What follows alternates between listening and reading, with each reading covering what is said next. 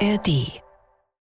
Der zwölfte Spieltag der Fußball-Bundesliga ist durch. An der Tabellenspitze bleibt alles beim Alten. Union Berlin hat einen neuen Trainer und in Dortmund und Frankfurt gab's Spektakel. Unter anderem darüber reden wir jetzt im Sportschau Bundesliga Update. Mein Name ist Tobi Schäfer. Seid gegrüßt. Schön, dass ihr wieder mit dabei seid. Wir blicken nochmal zurück aufs Bundesliga-Wochenende. Da gab es am Sonntag ja erstmal das 0 zu 0 zwischen Heidenheim und Bochum und äh, dann noch das nächste Remis zwischen Hoffenheim und Mainz. Und bei Union Berlin wurde der neue Trainer vorgestellt. Samstag ja das 1 zu 1 gegen Augsburg und am Tag danach wurde dann bekannt gegeben, dass der Kroate Nenad Bielica ab sofort auf der Trainerbank sitzt. Hallo an alle, guten Tag. Ähm also äh, bedanke mich äh, beim Präsident und alle Beteiligten, die die sich entschieden haben für mich als Trainer von Union Berlin. Das ist eine große Ehre für mich. Das also die ersten Worte des neuen Union-Trainers, Sportschau-Reporterin Tabea Kunze. Ähm, Nenad Bielica war vor ungefähr 20 Jahren ja mal Bundesligaspieler, damals für Kaiserslautern. Äh, ansonsten ist er hier noch nicht so auf dem Radar gewesen. Warum hat sich Union für ihn entschieden? Die Erfahrung war besonders wichtig. Bielica hat in verschiedenen Ländern verschiedene Aufgaben als Trainer bearbeitet. Er kennt die Rolle als Außenseiter. Er hat aber auch schon Champions League League-Clubs trainiert. Mit Dinamo Zagreb und Austria Wien war er da unterwegs. Er steht für einen disziplinierten Fußball mit viel Struktur, also genau das, was Union in den vergangenen Jahren eigentlich stark gemacht hat. Außerdem ist der Ex-Profi bereit gewesen, sofort mitten in der Saison einzusteigen und er spricht insgesamt sieben Sprachen.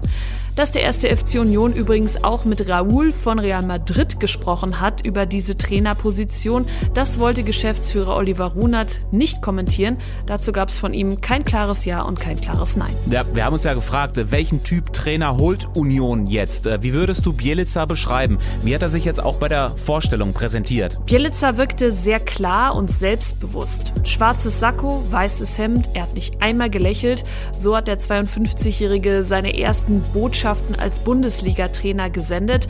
Eine davon war, dass er voll überzeugt ist von seiner Arbeit und dass er sogar glaube, ähnlich erfolgreich bei Union arbeiten zu können wie Urs Fischer. Und der hat den Club immerhin in die Champions League geführt.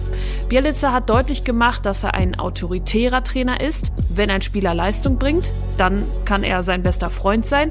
Aber ansonsten würden die Profis mit ihm Probleme bekommen. Tabea Kunze über den neuen Trainer bei Union Berlin. Erste Aufgabe aber Mittwoch dann in der Champions League in Braga. Von den Geschehnissen am Sonntag dann jetzt aber ein Blick auf den Samstagabend, auf die Begegnung Frankfurt gegen Stuttgart, äh, die unser Reporter Tim Brockmeier so einschätzte. Ein merkwürdiges Topspiel an einem merkwürdigen Abend, weil überschattet von Zusammenstößen vor der Partie zwischen der Polizei und Fans von Eintracht Frankfurt, die aufgrund dieser Vorfälle und aus Protest gegen den Polizeieinsatz 90 Minuten lang keinerlei Support leisteten. Das sonst so laute, emotionale Frankfurt Frankfurter Stadion blieb das gesamte Spiel nahezu leise. Und das war auch Frankfurts Torwart Kevin Trapp nicht entgangen. Ich weiß nicht, was passiert ist, ich kann es nicht beurteilen. Was ich beurteilen kann, ist natürlich, dass die Stimmung nicht da war und das normalerweise immer ein riesengroßer Faktor für uns auch ist, um Spiele dann eventuell noch zu drehen oder zu gewinnen und der hat dann natürlich leider heute gefehlt. Ja, und zu allem Überfluss hatten es die Frankfurter ja auch nicht mit irgendjemandem zu tun. Der Gegner war immerhin der Tabellendritte, der VfB Stuttgart. Und er siegte dann durch zwei Tore von Dennis Undaff, der andere Knipser beim VfB neben Seru Girassi. Und dieser Dennis Undaff, der hat erklärt, warum es in dieser Saison so gut läuft beim VfB. Wir haben einfach Spaß. Ich sowieso. Ich bin äh, Spaßvogel, mache nur Witze, versuche nichts ernst zu nehmen, ein bisschen auf entspannt und äh, weil ich weiß, wie es war, als ich in der unterklassigen Ligen gespielt habe. Und ich versuche einfach nur Spaß zu haben, weil was gibt es Schöneres, als äh, sein, sein Hobby nachzugehen. Und äh, dann auch noch in der Bundesliga. Aber ich glaube, das haben alle in unserer Mannschaft. Jeder hat Spaß. Man sieht, jeder will Fußball spielen der eine kämpft für den anderen. Und genau so muss es sein, meiner Meinung nach. Das kann ein Rezept sein, warum es gerade so gut läuft bei uns. Dennis Undaff traf in Frankfurt übrigens in der ersten Minute und in der 45. Minute. Das gab es noch nie in der Bundesliga. Es ist auf jeden Fall schön, dass ich in den Geschichtsbüchern bin. Ich habe mir nie erträumt gehabt, äh, in der Bundesliga Fußball zu spielen. Jetzt bin ich hier und jetzt habe ich einen Rekord geknackt. Also ich freue mich übertrieben, schöner kann es nicht laufen. Ja, und das gilt nicht für einen anderen Beteiligten vom Topspiel am Samstagabend, und zwar für den Schiedsrichter. Felix Brüch leitete sein 344. Bundesligaspiel, stellte damit den Rekord von Wolfgang Stark ein und dann kam in der ersten Halbzeit dieser eine Moment. Die standen nicht so perfekt, der musste den Ball ausweichen kurzfristig und dann ja, dann habe ich halt diesen Ausfallschritt gemacht und bin im Rasen dann weggerutscht. Und dabei verletzte sich der zweimalige Weltschiedsrichter schwer. Diagnose Kreuzbandriss. Felix Brüch wird deswegen monatelang ausfallen und das passierte eben ausgerechnet in dieser besonderen Partie. Riesig auf das Spiel natürlich gefreut und äh, war natürlich ein besonderes Spiel und dass es so endet, ist für mich halt umso tragischer, aber so ist das Leben. Ja, wir wünschen Felix Brüch natürlich gute Besserung. Ja, ebenso turbulent wie in Frankfurt ging es vorher in Dortmund zu beim Borussen-Duell. Dortmund gegen Gladbach. Der BVB liegt nach einer halben Stunde schon 0-2 hinten und dreht das Ding noch vor der Pause in ein 3-2, am Ende dann äh, 4-2. Da musste auch BVB-Trainer Edin Terzic zugeben. Es hat gezeigt, dass es mit uns definitiv nicht langweilig wird in dieser Saison. Reporter bei dem Spiel war Jens Wahlbrot und der hatte am Donnerstag hier im Bundesliga-Update ja gemeint, ähm, Edin Terzic ist vielleicht gar nicht der richtige Trainer für den BVB. Äh, das Spiel war für ihn dann der Wandel von Wirrwarr zu Weltklasse innerhalb von einer Viertelstunde. Ja, das kann man äh, so sagen und man kann vor allen Dingen auch die Mentalitätsdebatte dann mal hinten anstellen, denn äh, bei dem tiefen Rasen, den es hier in Dortmund gab, äh, es hat ja gegossen zwischendurch in Strömen, äh, ging es nicht ohne gute Mentalität und der BVB hat sich genau in dieser Phase, wo der Regen am schlimmsten war, eigentlich zurück in dieses Spiel gearbeitet. Allerdings auch, weil Borussia Mönchengladbach sie gelassen hat und dann hat man halt gesehen, dass die individuelle Qualität beim BVB durchaus immer noch richtig gut ist und dass die Gladbacher Schwierigkeiten hatten, damit umzugehen. Das am Ende für mich der ausschlaggebende Punkt. Es war äh, eine Mischung aus Mentalität und individueller Klasse.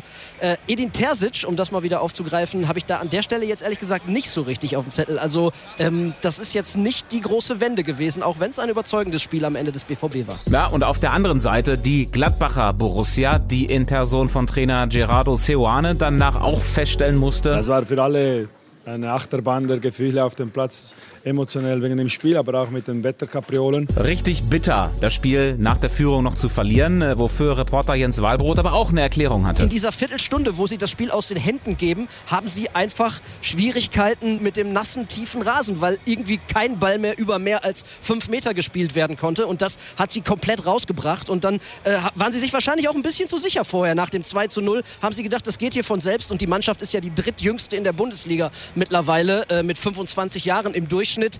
Und das hat sich dann an der Stelle bemerkbar gemacht. Also da fehlt, glaube ich, noch ein bisschen die Erfahrung und Abgezocktheit. Aber sie sind ja dieses Mal tatsächlich zurück ins Spiel gekommen. Am Ende waren sie ja dann auch wieder relativ nah am Ausgleich. Mit ein bisschen Glück können sie das Ding hier noch ausgleichen. Und äh, trotzdem gab es also für die Gladbacher Schritte nach vorn, auch wenn sie am Ende hier verloren haben nach der Führung. Ja, und das wichtigste Learning, was sich die Gladbacher Spieler ins Hausaufgabenheft geschrieben haben, das hat ihr Trainer Gerardo Seoane erklärt. Das Einfache ist meistens äh, das Beste und oft auch das Schwierigste. Was hatten wir noch am äh, zwölften Spieltag in der Bundesliga? Freiburg und Darmstadt spielten unentschieden, Wolfsburg besiegte Leipzig und Leverkusen marschiert weiter vorneweg. Beim 3-0-Sieg in Bremen gelangen der Werkself auch im zwölften Saisonspiel mindestens zwei Tore. Das gab's noch nie in der Bundesliga und das alles auch noch am 42. Geburtstag von Trainer Xabi Alonso. Äh, da musste unser Reporter Felix Ihlemann danach auch nochmal bei Alonso nachfragen. Geben Sie jetzt einen aus oder werden Sie eingeladen von der Mannschaft? Äh, glaube, glaube ich, dass die Spieler sie wollen mit seiner Familie und ich will mit meiner Familie, nach, wenn, wenn ich bin zu Hause. Wir sind zu viele Zeit zusammen, so. Wir müssen zu Hause gehen. Da nicht zu viel aufeinander hocken ist der Schlüssel. Ärgster Verfolger von Bayer bleiben die Bayern nach dem 1 zu 0 in Köln. Bayern-Trainer Thomas Tuchel hatte sich ein bisschen beschwert über die Ansetzung am Freitagabend nach der Länderspielpause. Für die vielen Nationalspieler eine hohe Belastung. Und trotzdem hat Tuchel in Köln kein einziges Mal ausgewechselt. Das hatte es in äh, der kompletten Bundesliga seit zweieinhalb Jahren nicht mehr gegeben, dass eine Startelf komplett durchspielt. Aber Spielkontrolle war so hoch und der Spielstand war so knapp und ich war sehr zufrieden mit, mit allen auf all ihren Positionen und äh, wir haben überlegt, natürlich wie immer, die Zeit ging sehr schnell vorbei, wie heute auf der Bank. Es war plötzlich dann schon 70. Dann war schon 80. Natürlich haben wir überlegt, auch ich überlegt, ob wir noch Thomas Raffa, äh, Matistel reinbringen, die es auch verdient haben. Das war heute definitiv äh, äh, keine Bestrafung oder ein Denkzettel. Im Gegenteil, ich habe es den Spielern auch gesagt, das ist die wirklich große Ausnahme, dass wir gar nicht wechseln. Aber ich habe es heute nicht gefühlt und wollte auch unseren eigenen Rhythmus und die Kontrolle und, und äh, dadurch, dass keiner angezeigt hat, dass er raus musste, haben wir es dann dabei gelassen. Und jetzt als nächstes äh, Champions League für die Bayern, Mittwoch gegen Kopenhagen. Das und die anderen Spiele mit deutscher Beteiligung gibt's wie immer live und in voller Länge in der Sportschau-App und das Bundesliga-Update dann am Donnerstag wieder. Für heute sind wir nämlich schon durch. Die Zeit ging sehr schnell vorbei.